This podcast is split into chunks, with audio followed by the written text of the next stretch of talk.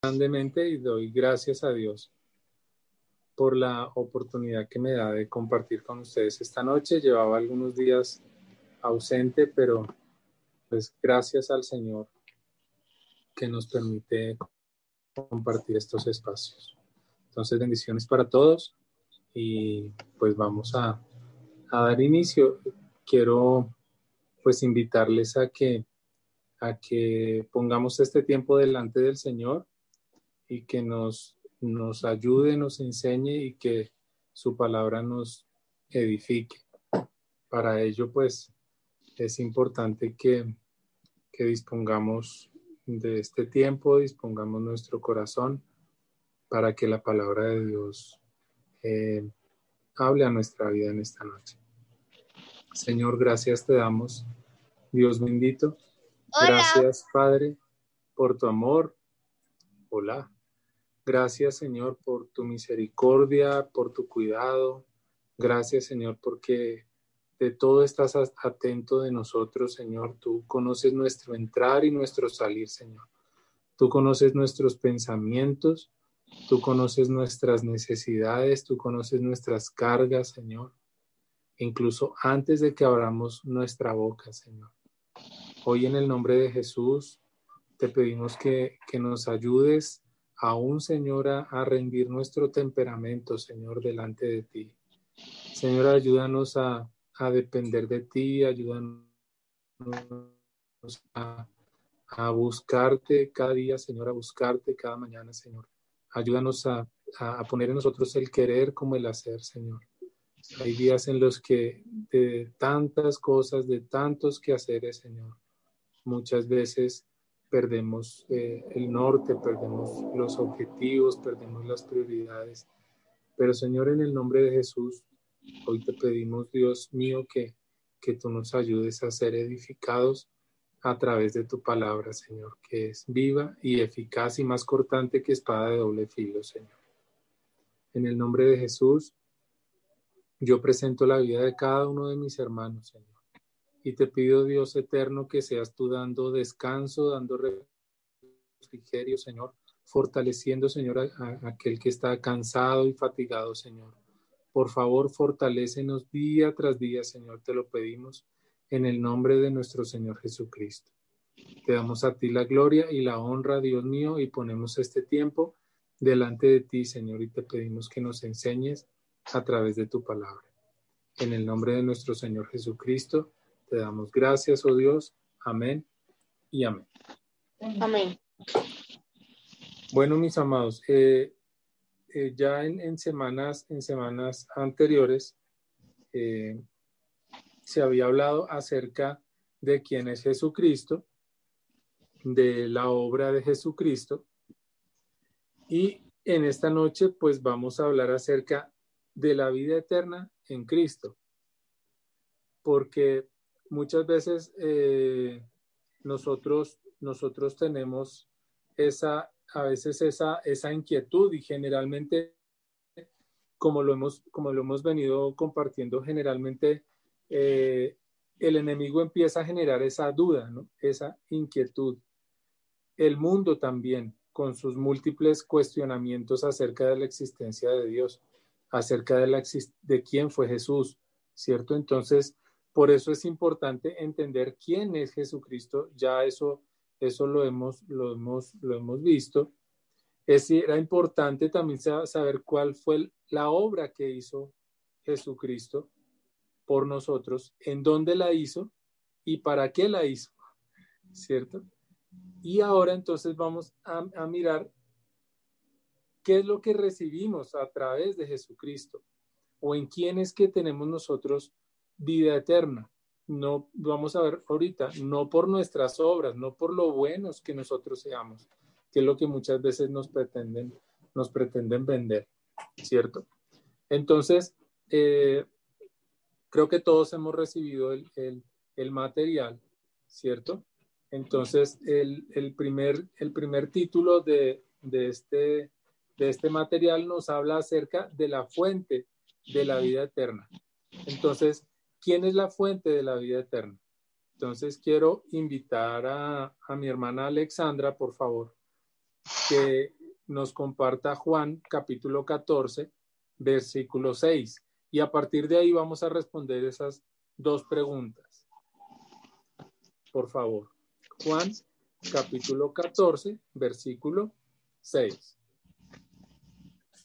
Listo. Jesús le dijo, yo soy el camino y la verdad y la vida. Nadie viene al Padre sino por mí. Amén. Entonces, la primera pregunta es, ¿qué declaró Jesús acerca de, sí mismo? ¿Yo soy quién? El camino, la verdad y la vida. El camino, la verdad y la vida. Y dice, nadie viene al Padre sino por mí. Entonces ahí respondemos la segunda pregunta. ¿Cuántos caminos hay que nos podrán llevar a Dios? Solamente uno, Jesús. Un solo camino, Jesús. Entonces, no es como dicen ahí que es que todos los caminos nos conducen a Roma. Pues de pronto a Roma sí, pero a la vida eterna no, ¿cierto? Entonces, hay un solo camino a Dios y es Jesucristo. Entonces, nos han pretendido eh, enseñar que no, que los santos, que, que, que diferentes caminos, ¿sí? Nos pueden llevar a la salvación. Pero Jesús nos dice, nadie viene al Padre sino por mí, un solo camino. Continuamos. Hechos capítulo 4, versículos 10 al 12. Por favor, pastor, nos comparte. Amén. Permíteme un segundo. 4, 10 al 12 dice la palabra del Señor así. Déjenme decirles claramente tanto a ustedes como a todo el pueblo de Israel que fue sanado por el poderoso nombre de Jesucristo de Nazaret, el hombre a quien ustedes crucificaron pero a quien Dios levantó de los muertos. Pues Él es Jesús a quien se refieren las escrituras cuando dice, la piedra que ustedes, los constructores, rechazaron, ahora se ha convertido en la piedra principal. En ninguno hay otra salvación. Dios no ha dado ningún otro nombre bajo el cielo mediante el cual podamos ser salvos. Amén. Entonces, entendiendo ese, ese mensaje, ¿quién es la única fuente de la vida eterna? si entendemos desde la, desde la pregunta anterior que solo tenemos un camino al Padre, a la vida eterna, entonces, ¿quién es la única fuente de esa vida eterna que es confirmado ahí en Hechos? Jesús. Jesús, gracias mi hermana Erika. Entonces, Él es el único camino. Y gracias mi hermana Erika, le pido también, por favor, que nos comparta Juan capítulo 3, versículo 36. Erika, por favor. Juan 3:36. Los que creen en el Hijo de Dios tienen vida eterna. Los que no obedecen al Hijo nunca tendrán vida eterna, sino que permanecen bajo la ira del juicio de Dios. Amén. Entonces, eh, mi hermana, con base en esa, en esa, en esa porción de la palabra, ¿qué dice acerca de los que creen en Jesucristo. ¿Qué dice la palabra? Que tendremos vida eterna. Que tendremos vida eterna. Ahora, ¿qué dice acerca de los que rehusan creer en Jesucristo? Que nunca tendrán vida eterna, sino que permanecerán bajo la ira del juicio de Dios. Así es. Entonces, fíjese la, la trascendencia que tiene el hecho de creer en Jesucristo. Y ahorita más adelante vamos a ver qué significa creer en Jesucristo. ¿cierto? Entonces, eh, porque a veces eh, somos muy ligeros en, compartir meramente la palabra, ¿sí? Y, y, dejar solo el mensaje abierto, ¿sí? Y decirle a la persona, bueno, ¿tú crees en Jesucristo? Sí, yo creo en Jesucristo. Pero muchas veces ni siquiera le han recibido, que es lo que vamos a ver más adelante. Porque para los que rehusan creer en Jesucristo, no solamente no verán la vida eterna, sino que la ira de Dios está sobre ellos. Amén. Gracias, mi hermana Erika. Ahora vamos a Juan, capítulo 17, versículo 3. Eh, la hermana Joana, por favor, compártanos, es tan amable. 17, Juan 17, 3. 17, 3. Sí, señora. Y esta es la vida eterna, que te conozcan a ti, el único Dios verdadero, y a Jesucristo, a quien has enviado. Amén. Entonces, ¿qué dijo Jesús acerca de la vida eterna? Por favor, Que te compartamos. conozcan. Que conozcamos a quién. Al único Dios verdadero, Ajá. ¿Y a quién más? a Jesucristo. Dios y Jesucristo. Así es. Entonces, no solamente es, es, eh, reconocer o conocer a Dios solamente, sino también reconocer a su Hijo, Jesucristo. ¿Sí? Porque hay, hay algunas, algunas eh, tendencias que solamente se basan en Dios, en Jehová Dios, pero no reconocen a Jesucristo como Hijo de Dios. Entonces, ahí es donde está la vida eterna, que conozcamos a Dios, el único Dios, ¿sí? Y en quien hay salvación, y a Jesucristo, a quien Él ha enviado. Amén. Entonces, qué bueno, gloria a Dios que estamos recibiendo toda esta, todas estas verdades. Ahora, ¿cuál es la condición de cada persona que, no, ha recibido la vida en Jesucristo? Vamos a Efesios capítulo 2, versículo 1. Efesios capítulo 2, versículo 1. ¿Quién me, quién me quiere ayudar con esa, con esa palabra? Por favor, tenga la libertad de abrir su micrófono y hacer.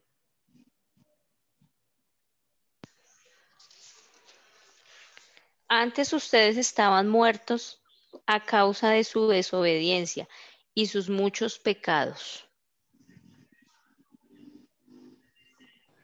Gracias, Erika. Entonces, ¿qué, ¿cuál es la condición de, de esa persona? Que estaban Muertos. Muertos. muertos. Esa es la condición, la muerte. ¿Sí? No hay intermedios. O está vivo o está muerto. Esa es. Entonces, eh, eh, esa es la condición de cada persona que no ha recibido la vida en Jesucristo. Vamos a leer esa, esa porción que nos presenta el, el texto. Todo ser humano ha cometido pecado y merece recibir las consecuencias de ese comportamiento. Esas consecuencias son la muerte espiritual y la separación eterna de Dios. Lo que nunca, los que nunca ponen su fe en Jesús están separados de Dios en esta vida y seguirán en esa condición por toda la eternidad. Entonces, esa es la condición de aquella persona que no ha recibido la vida eterna en Jesucristo, una separación. Y la separación de Dios implica muerte. Amén. Ahora, vamos un momento a Hechos capítulo 20, versículo 21. Hechos capítulo 20, versículo 21. ¿Quieres ayudarnos, por favor, con ese, con esa, con ese texto?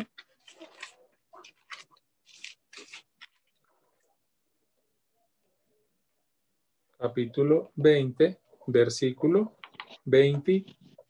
testificando a judíos y a gentiles acerca del arrepentimiento para con Dios y de la fe en nuestro Señor Jesucristo. Amén. Gracias, mi hermano Juan. Entonces, ¿cuál fue el mensaje de Pablo en Hechos? Testificando a judíos y a gentiles acerca de qué? ¿Cuál es el mensaje? ¿Acerca de qué? De, de arrepentirse y volverse al pecado. Ujú. Del arrepentimiento para con Dios. Pero hay otra razón, hay otro mensaje. Y es de la Por fe en Tener nuestro fe en Señor nuestro Señor Jesucristo. Así es. Muchas gracias, Erika. Entonces, ese mensaje no es únicamente, no es solamente acerca del arrepentimiento, sino de la fe en nuestro Señor Jesucristo, porque no se trata solamente de arrepentirse, sino de reconocer quién es Jesucristo y en quién es que nosotros tenemos la salvación. Entonces, ahí, mis amados hermanos, es importante que nosotros recordemos siempre y reconozcamos que no basta solamente con arrepentirse, porque muchas veces ni siquiera alcanza a ser arrepentimiento, sino remordimiento, ¿sí? Porque si no hay una, si no hay un- una certeza de en quién es que podemos recibir perdón de pecados eh, por nuestros pecados, solamente se puede quedar en un remordimiento. Y por eso es que muchas veces hay personas que persisten en un pecado recurrente porque nunca hubo un real arrepentimiento por esa situación que han vivido. Amén.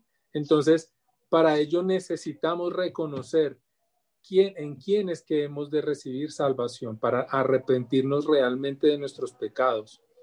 Y, y si hay una recurso, es necesario también buscar al Señor y que el Señor y que sea el Espíritu Santo el que nos ayude en esos procesos de restauración. Pero en Cristo es que nosotros podemos recibir perdón de nuestros pecados. Gracias, mis amados. Ahora, ¿cómo podemos nosotros conseguir la vida, la vida eterna? Vamos a continuar en el libro de los Hechos, capítulo 16, versículos 30 y 31. Vamos a mirar qué dice la palabra del Señor. Capítulo 16, versículos 30 y 31. Dice la palabra del Señor, los sacó y les dijo, señores, ¿qué debo hacer para ser salvo? Ellos dijeron, cree en el Señor Jesucristo y serás salvo tú y tu casa. ¿Quién era el que estaba hablando ahí? ¿Quién era el que estaba hablando ahí? El carcelero. La pregunta es, ¿cómo respondió Pablo cuando el carcelero le preguntó qué debía hacer para ser salvo? Y el, el material nos presenta cuatro alternativas. Compórtate bien, que es lo que nos dice el mundo. Pórtate bien, con eso basta. Cambia tu religión. ¿Sí? Entonces ahí es uno, donde uno dice, no, es que mi religión no me lo permite. Yo a veces le digo en modo jocoso a mis amigos cuando están, los que no son creyentes, algunos de, mis amigos, si están en sus, en, sus, en sus tomatas y demás, o en una reunión y me invitan y, no, es que nos tomamos unas, no, es que mi religión no me lo permite. Entonces yo se los, se los digo de manera jocosa, pero ellos ya saben en dónde está puesta mi fe y, y, a, y a través de quién es que yo eh, reconozco quién es mi Señor y mi Salvador. Amén. Entonces, eh, pero hay otra alternativa, deja de maltratar a los prisioneros. Tampoco, ¿verdad? ¿Cuál es la respuesta que le da Pablo? Cree en el Señor Jesucristo, ¿sí? Y va más allá, porque no solamente le dice que será salvo él, sino será salvo tú y tu casa. Entonces, fíjate cómo el creer en Jesucristo no solamente me hace salvo a mí, sino a toda mi descendencia. ¿Por qué? No porque es que la, mera gracia vaya a cubrir a toda mi descendencia, sino que a partir de yo creer en Jesucristo, a partir de entregarle mi vida al Señor, ¿verdad? La mejor manera de, de, predicar se convierte en mi propio ejemplo. ¿Y quiénes lo van a ver? Pues mis generaciones, mis hijos, nietos y bisnietos. Dios me dé a mí la oportunidad, le pido al Señor que me dé la oportunidad de conocer a mis nietos. Sí. Siga, pastor, muchas gracias. Sí, y ahí también hay que hacer una mención porque eh, generalmente se asumido esto así como una, como una promesa abierta de salvación para, para, para la familia después de uno, como si ya ellos no necesitaran más del Evangelio.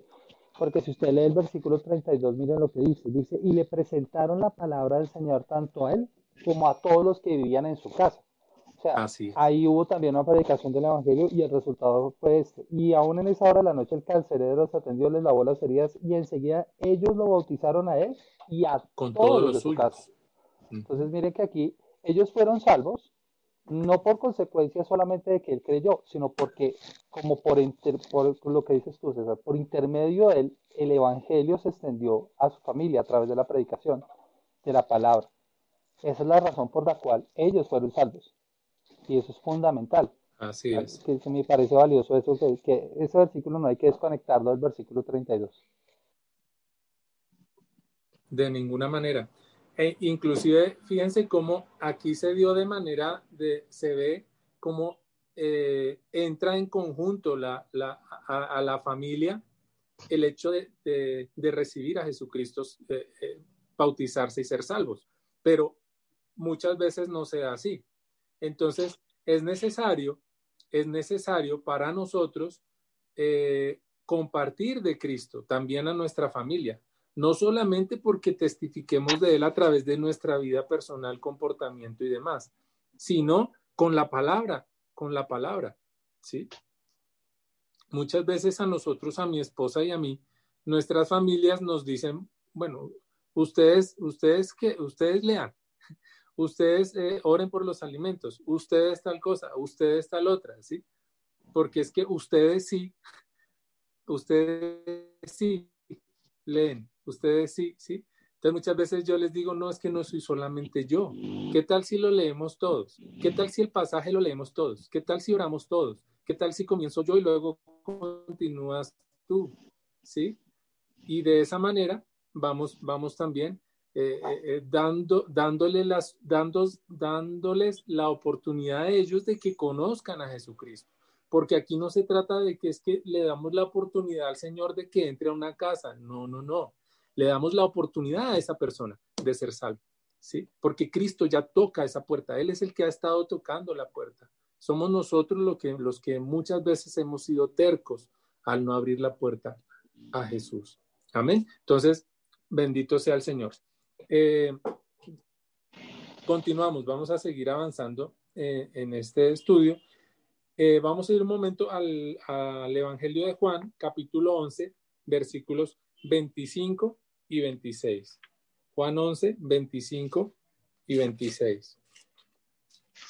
Vamos a mirar qué dice la palabra del Señor. ¿Será que mi hermana Marta, por favor, nos ayuda con esa, con esa lectura? Sí, Señor, dice. Gracias. Juan 11, 25, 26. Jesús les dijo, yo soy la resurrección y la vida. El que cree en mí, aunque muera, vivirá. Y todo aquel que vive y cree en mí, no morirá para siempre. ¿Crees esto? Amén. Entonces la pregunta aquí es, ¿cuál promesa da Jesús a todos los que creen en Él? ¿Cuál será la promesa? Vida eterna vida eterna. Amén. Muchas gracias. Sí, señora. Esa es la promesa. La vida eterna. Continuemos con eh, el libro de los Hechos, capítulo 10, versículo 43. Capítulo 10, versículo 43. Hola, Lisi, buenas noches. ¿Tú nos puedes ayudar, por favor, con esa, con esa lectura? Capítulo 10, Hechos capítulo 10, versículo 43. 43 nomás, ¿sí? Sí, señora. De este dan testimonio todos los profetas, que todos los que en él creyeren recibirán perdón de pecados por su nombre. Amén. Entonces la pregunta es, ¿qué recibimos, qué recibimos cuando ponemos la fe en Cristo? ¿Qué recibimos? Perdón de pecados. Perdón de pecados. Eso es lo primero que recibimos, ¿cierto? Perdón de pecados. Pero ¿qué más recibimos? Vamos a Hechos, capítulo 26, versículo 18. Entonces ya vemos que recibimos perdón de pecados. ¿Qué más recibimos? Cuéntame, Lisi, capítulo 26, versículo 18. Eh, para que abra sus ojos para que se conviertan de las tinieblas a la luz y de la potestad de Satanás a Dios, para que reciban por la fe que es en mí perdón de pecados y herencia entre los santificados. Perdón y herencia. Muchas gracias. Perdón y herencia entre los santificados. Entonces son esas dos cosas las que recibimos cuando ponemos nuestra fe en Cristo. Vamos a leer, voy a leer esta porción que nos presenta el texto que dice, la fe que salva es más que solamente saber la verdad acerca de Jesucristo. Involucra arrepiéntete de tu pecado, arrepentirte de tu pecado y confiar únicamente en Cristo para tu salvación. Tú puedes entender que la construcción de un puente fue terminado adecuadamente para sostener tu peso, pero realmente no has encomendado tu vida al puente hasta cruzarlo. creer en Jesucristo como tu Salvador personal quiere decir que has recibido encomendar tu destino eterno únicamente a Él. Al hacer eso, genuinamente ya posees la vida eterna y no serás condenado por tu pecado. Amén. Entonces, esas son las, las, las dos cosas. Recibimos perdón de pecados y herencia entre los santificados. Bueno, mis amados, continuamos con la siguiente, con la siguiente pregunta y vamos a ver qué significa creer en Cristo. ¿Qué significa creer en, Cristo? Evangelio de Juan, capítulo 1, versículos 12 y 13. Juan, capítulo 1, versículos 12 y 13. Hermano Juan, por favor.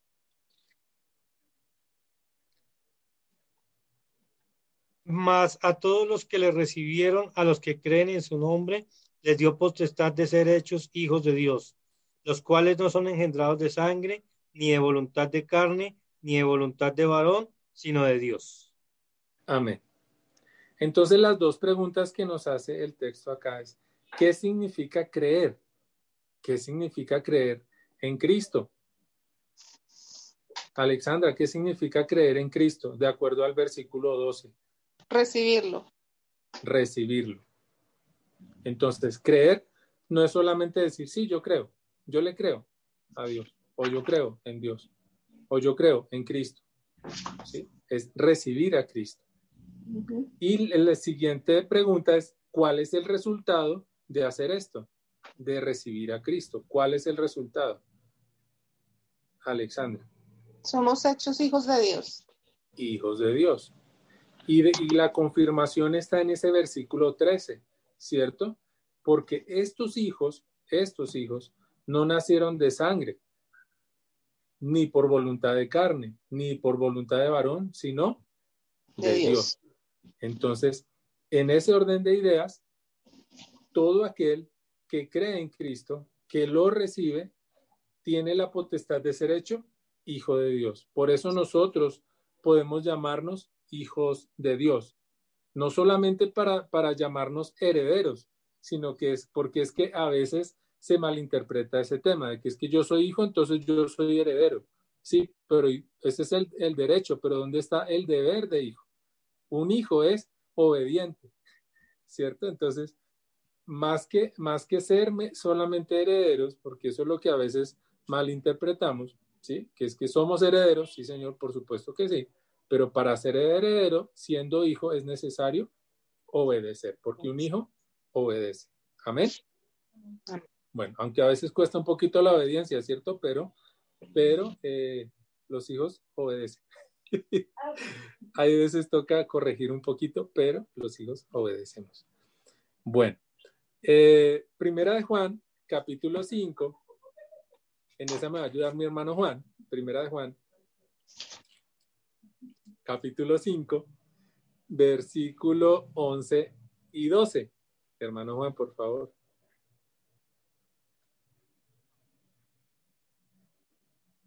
Bueno, Carolina, por favor. Primera de Juan, versículo 5, capítulo 5. Sí, señor. Versículos Versículo 11 y 12. Versículos 11 y 12. Y este es el testimonio que Dios nos ha dado vida eterna y esta vida está en su Hijo. El que tiene al Hijo tiene la vida. El que no tiene al Hijo de Dios no tiene la vida. Amén. Entonces, está claro, ¿cierto? Número uno, ¿quiénes tienen la vida eterna? ¿El que tiene a quién? Los que tienen al Hijo. Los que tienen al Hijo. Los que tenemos al Hijo, podemos decir que tenemos vida eterna. Amén. Y el que no lo tiene, pues no tiene vida eterna. ¿sí? Ahora, la siguiente pregunta es, las siguientes dos preguntas son para nosotros, ¿sí? Entonces, cada uno, por favor, como dice mi hermano Juan, cada uno respondamos, de pronto no de manera pública, pero sí pensemos cuál sería la respuesta. ¿Tienes tú la vida eterna? Entonces la pregunta es, ¿tenemos al Hijo para tener esa vida eterna? Y la siguiente es, ¿por qué piensas eso? que tienes vida eterna? Porque hemos recibido a Cristo. Entonces, si nuestra respuesta es sí a la segunda pregunta, que es, ¿tienes tú la vida eterna? La siguiente pregunta debería ser, no porque soy bueno, ¿cierto? No porque me he portado bien, no porque soy cristiano, sino porque he recibido a Cristo. Amén. Porque ya vimos que una religión no salva, ni mi comportamiento bueno, sino el hecho de recibir y creer en el nombre de Jesucristo. Amén. Ahora, ¿por qué no contribuyen nuestras buenas obras a nuestra salvación? Ahí es donde está la siguiente, la respuesta a lo que eh, veníamos ya cuestionando. Efesios capítulo 2, versículos 8 y 9. Porque por gracia, ¿quién me ayuda con ese versículo? Efesios. Eh, si quieres lo tengo yo aquí en la traducción. Dios nos salvó por su gracia cuando creyeron. Ustedes no tienen ningún mérito en eso, es un regalo de Dios. La salvación no es un premio por las buenas cosas que hayamos hecho, así que ninguno de nosotros puede jactarse de ser salvo. Amén.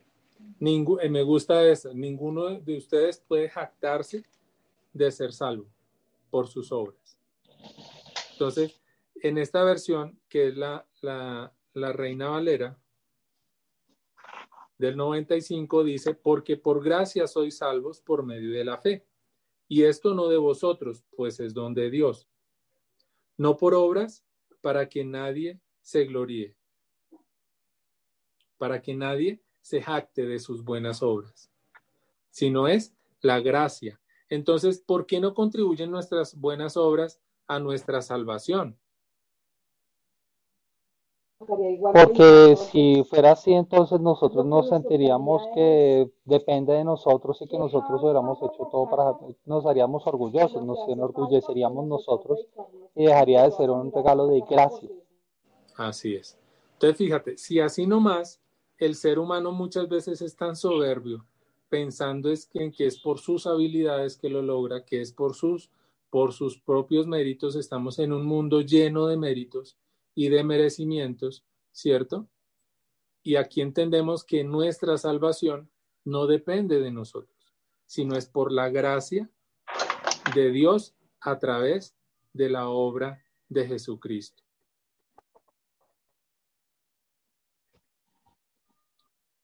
Amén. Eh, nos dice el texto, el creyente en Cristo no puede hacer buenas obras para ganar su salvación, pero sí vivirá una vida de buenas obras para demostrar su fe. ¿Mm? Que buenas obras no nos salvan, pero nuestras buenas obras son el resultado de la salvación que hemos recibido a través de Jesucristo y de ese cambio de vida que nosotros eh, podemos tener a través del Espíritu Santo. ¿Sí? O sea que si tenemos buenas obras, no es porque no es por nosotros, ahí dice la palabra, pues es don de Dios, sino por obras, para que nadie se jacte, para que nadie se gloríe. ¿Es posible saber que poseemos la vida eterna? Es la siguiente pregunta.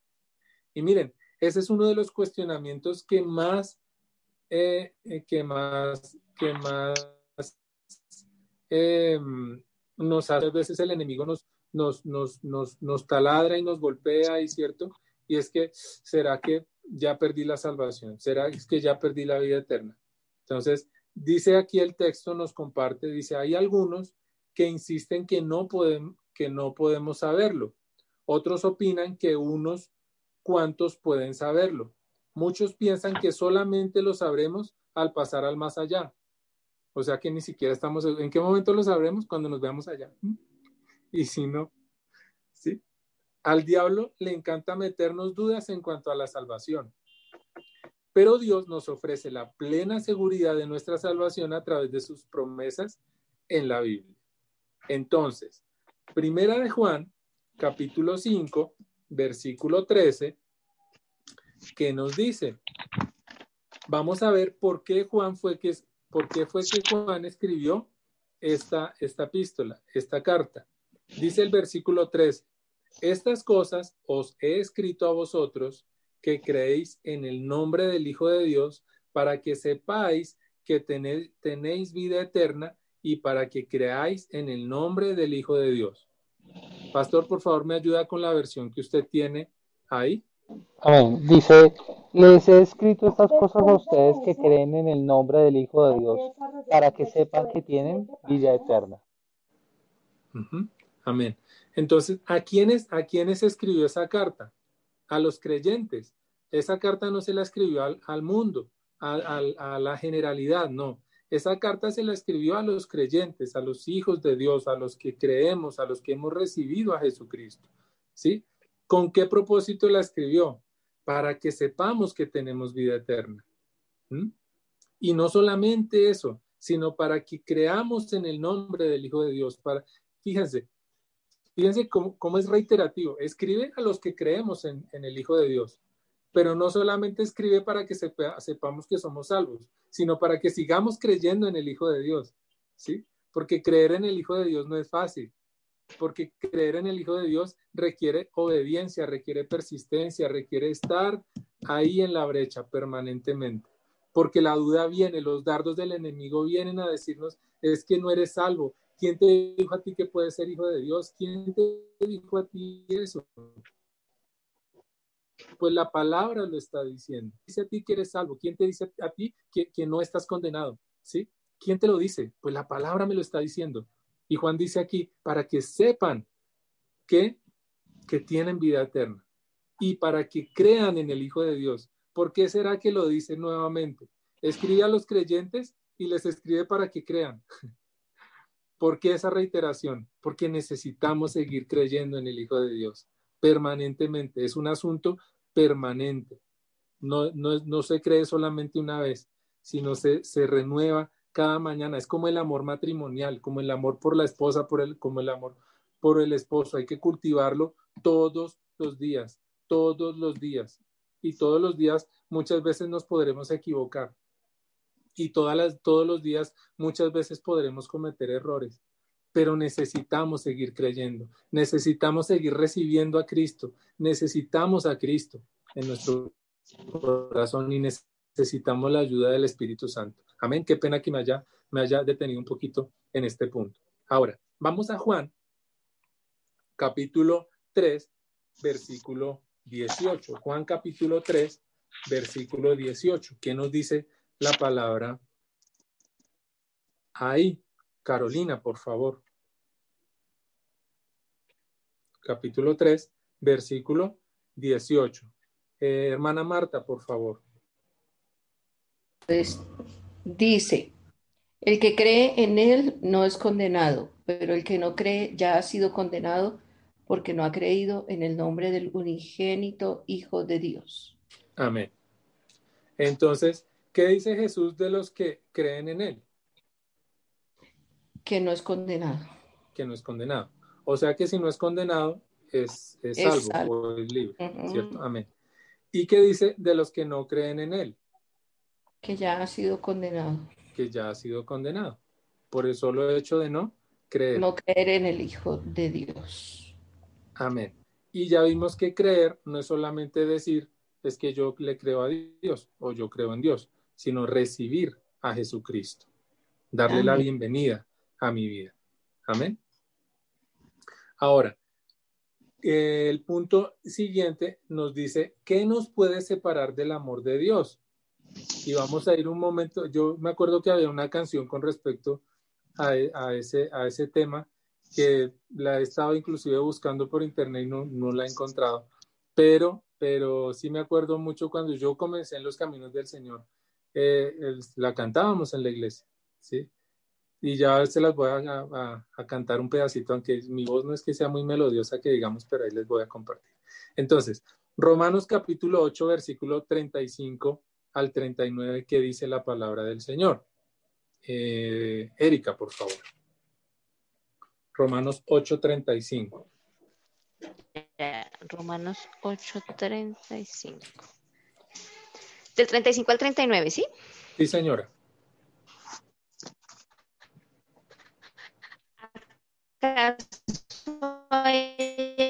¿Acaso hay algo que pueda separarnos del amor de Cristo, en sus aflicciones, si somos perseguidos o pasamos hambre o estamos en la miseria o en peligro o bajo amenaza de muerte? Como dicen las escrituras, por tu causa nos matan cada día, nos tratan como a ovejas en el matadero. Claro que no. A pesar de todas estas cosas, nuestra victoria es absoluta por medio de Cristo, quien nos amó. Y estoy convencido de que nada podrá jamás separarnos del amor de Dios, ni la muerte, ni la vida, ni ángeles, ni demonios, ni, ni nuestros temores de hoy, ni nuestras preocupaciones de mañana, ni siquiera los poderes del infierno pueden separarnos del amor de Dios ningún poder en las alturas ni en las profundidades. De hecho, nada en toda la creación podrá jamás separarnos del amor de Dios que está revelado en Cristo Jesús, nuestro Señor. Amén. Y, había, y esa canción que yo les digo decía, nada nos podrá separar del amor de Cristo. ¿Se acuerda, pastor? Nada nos podrá separar del amor de Dios. Nada nos podrá separar del amor de Cristo. Y decía, ni la vida, ni la muerte, ni lo alto, ni lo profundo, ni, ah, ni potestades, nada nos podrá separar, nada nos podrá separar, nada nos podrá separar del amor de Dios. Uy, sí me la, sí me la, la, sí me la acordé. Entonces, qué bonito esta, esta, esta, esta esta palabra. Nada nos podrá separar del amor de Dios. Pero ¿saben por qué? Porque es el amor de Dios. Muy seguramente si fuera el amor, si ese amor dependiera de nosotros, ni siquiera nos acercábamos a, Dios. Pero es que como es el amor de Dios, nada nos va a poder, podrá separar del amor de Dios. Tan es así que ni siquiera el pecado nos pudo separar del amor de Dios, porque Él envió a Jesucristo para darnos salvación. Él envió a Jesucristo, el Hijo de Dios, a morir en la cruz del Calvario. ¿Para qué? Para darnos salvación, para perdonar nuestros pecados, para darnos esa herencia eterna, esa vida eterna. ¿En quién? En Cristo Jesús. ¿Para quiénes? Para el que cree. ¿Y quién es el que cree? El que lo recibe. Amén. Para que, para que nada pueda permitir separarnos del amor de Dios. Por eso hay quienes dicen, yo cuando hay personas que dicen que es que lo, ¿cómo es que? Que lo único que no tiene solución es la muerte, ¿sí? Y yo siempre les digo, ¿cómo que no? Lo que pasa es que no la has conocido todavía. La solución a la muerte es Jesucristo.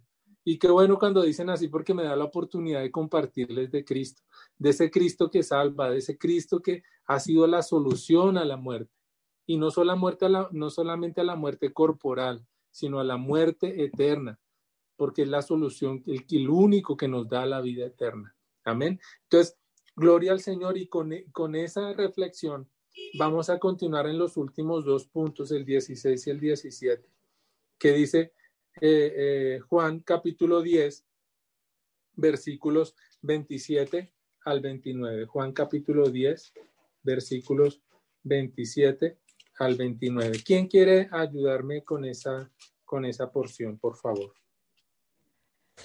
Juan 10, 27, 29 dice, mis ovejas oyen mi voz y yo las conozco y me siguen. Yo les doy vida eterna y no perecerán jamás y nadie les arrebatará de mi mano. Mi Padre que me las ha dado es mayor que todos y nadie las puede arrebatar de las manos del Padre. Amén. Y fíjense cuál es la pregunta. Al encomendarnos a Dios, podemos tener la seguridad de nuestra salvación. ¿Y por qué? ¿Será que al encomendarnos a Dios tenemos, tenemos eh, la seguridad de nuestra salvación? Pues la misma palabra nos dice, sí, Señor, sí podemos tener la certeza. ¿Por qué? Porque nadie nos va a poder arrebatar de la mano del Señor porque es la mano de Dios la que nos está sosteniendo. Si fuéramos nosotros los que, por eso mi hermano Juan muchas veces ora diciendo, Señor, que tu mano sea la que, la que nos sostenga, porque si nosotros no sostenemos de ti, nos vamos a soltar. Pero sí, pero aquí dice la palabra que nunca nada, no, nadie nos va a arrebatar de la mano del Señor. Y nadie las puede arrebatar a quienes, a sus ovejas. ¿Y quiénes somos sus ovejas? Los que hemos podido oír la voz y conocer la voz. de nuestro, de nuestro, de nuestro Padre, de nuestro pastor, que es nuestro Señor Jesucristo. Amén. Entonces, ¿tenemos la garantía? Sí, Señor, que nada nos puede arrebatar de la mano de Dios, siempre y cuando nosotros permanezcamos en el Señor. Ahí es donde radica el asunto, en que nada nos podrá separar del amor de Dios, nada nos va a poder arrebatar de la mano de Dios, pero necesitamos estar nosotros eh, creyendo en nuestro Señor Jesucristo, recibiendo a Cristo y que Él sea el Señor de nuestra vida. Y vamos para la siguiente ya, finalizando, anota tres promesas para la persona que cree en Jesucristo. Evangelio de Juan, capítulo 5, versículo, versículo 24. ¿Cuáles serán esas tres promesas? Fíjense, son tres promesas en cuanto al presente, en cuanto al futuro y en cuanto al pasado. Capítulo 5, versículo 24 versículo 24. Dice la palabra del Señor. Erika, ¿quieres compartirnos? Ok.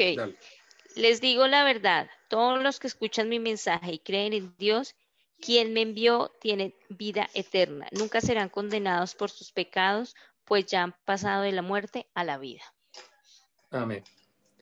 Entonces, hay una promesa en cuanto al presente. ¿Qué dice esa promesa? El que oye mi palabra y cree al que me envió, tiene que vida eterna. Vida eterna. Ese es el presente.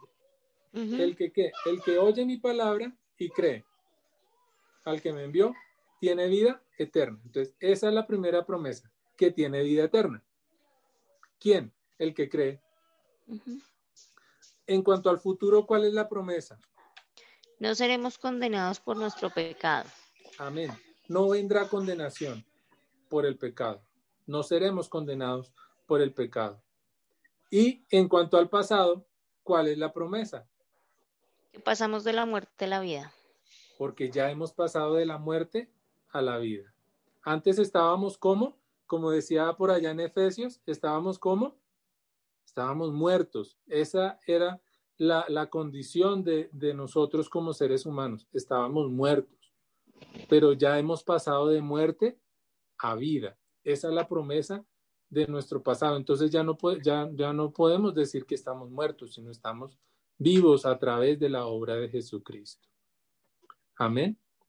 Entonces, a partir de aquí, amados hermanos, hemos podido darnos cuenta en quién tenemos vida eterna, que nuestra vida eterna no depende solamente de nuestros actos bondadosos, de qué tan buenos somos, de, qué tan bonito cantamos o de qué, de qué tan maravillados estamos por el, por el mensaje del día domingo o de cuánto eh, amamos a, papá y a mamá o que también tratamos a nuestros hijos. Bueno, por supuesto hay que tratarlos bien, a nuestra esposa y demás.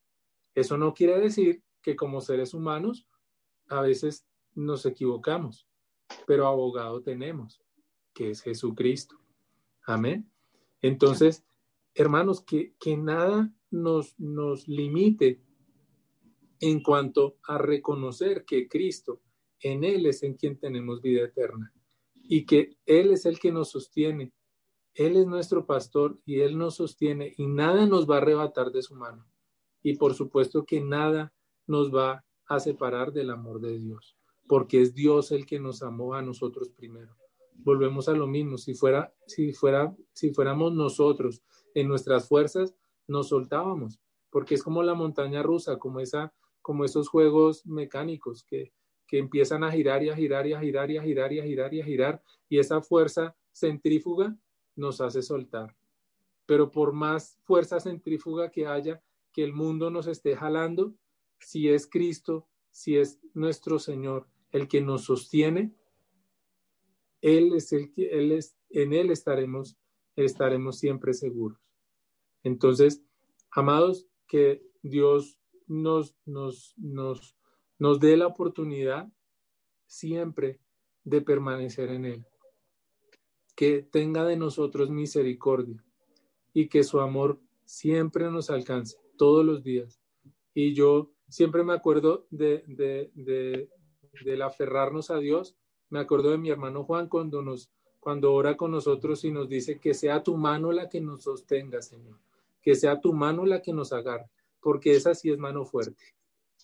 Nosotros podemos hacer mucho ejercicio y seremos muy musculosos y todo, pero somos débiles, porque el fuerte aquí es el Señor, es Jesucristo, porque Él fue el que hizo la obra completa, consumado es, dice la palabra, no necesita ninguna arandela más, basta con eso. Tan es así que Él es el único camino al Padre, porque Él es el camino y la verdad y la vida. Padre, te damos gracias, oh Dios eterno. Gracias, Señor, por, por tu inmenso amor. Es tan grande tu amor, Señor, que tu palabra dice que nada nos podrá separar de tu amor, Señor. Gracias, porque muchas veces nos hemos sentido confrontados, Señor. Gracias porque a veces nuestro temperamento, Señor, nos, nos, nos limita. Gracias, Señor, porque muchas veces, eh, si fuera por nosotros, ya nos habíamos soltado de tu mano, Señor. Pero es tu mano la que nos sostiene. Es tu mano la que nos, nos mantiene aferrados a ti, Señor de los cielos. Ayúdanos, oh Dios mío, pon en nosotros el querer como el hacer, Señor. Por favor, ayúdanos a través de tu palabra a conocerte a ti cada día más, a conocer tu propósito para nuestra vida, a, a reconocerte como, como Dios y como Salvador, a reconocer que eres tú el único camino, Señor, que nuestras obras no podrán salvarnos, sino que es tu gracia. ¿Qué, fuera de nosotros, ¿Qué sería de nosotros si no fuera por tu gracia y por tu amor, Señor? Te bendecimos, oh Dios del cielo, te alabamos, Padre. Te pedimos, Señor bendito, que tu mano siempre nos fortalezca, Señor. Ayúdanos, Dios, a, conocer tu palabra, a meditar en tu palabra, a buscar tu palabra, Señor. Padre, guarda, por favor, a cada uno de mis hermanos, Señor. Te pido, Señor Dios mío, que tú les fortalezcas grandemente, que tu mano poderosa, Señor, siempre les fortalezca, que tu palabra, Señor, les dé aliento, les anime, Señor de los cielos. Todos necesitamos ser animados a través de tu palabra, Señor. Todos necesitamos de tu palabra porque todos necesitamos oír tu voz, porque tus ovejas oímos tu voz y la reconocemos, Señor. Por eso, Señor, ayúdanos a tener oídos para oír tu palabra, Señor. Para que aunque el mundo quiera confundirnos, aunque el mundo quiera jalarnos, aunque el mundo quiera arrastrarnos, oh Dios, que estemos siempre buscando tu palabra, oyendo tu palabra y reconociendo tu palabra, reconociendo que eres tú nuestro Dios y nuestro suficiente Salvador. En el nombre de Jesús, Padre bueno, te alabamos, te bendecimos, Señor, y te glorificamos, Dios eterno. En el nombre de nuestro Señor Jesucristo. Amén.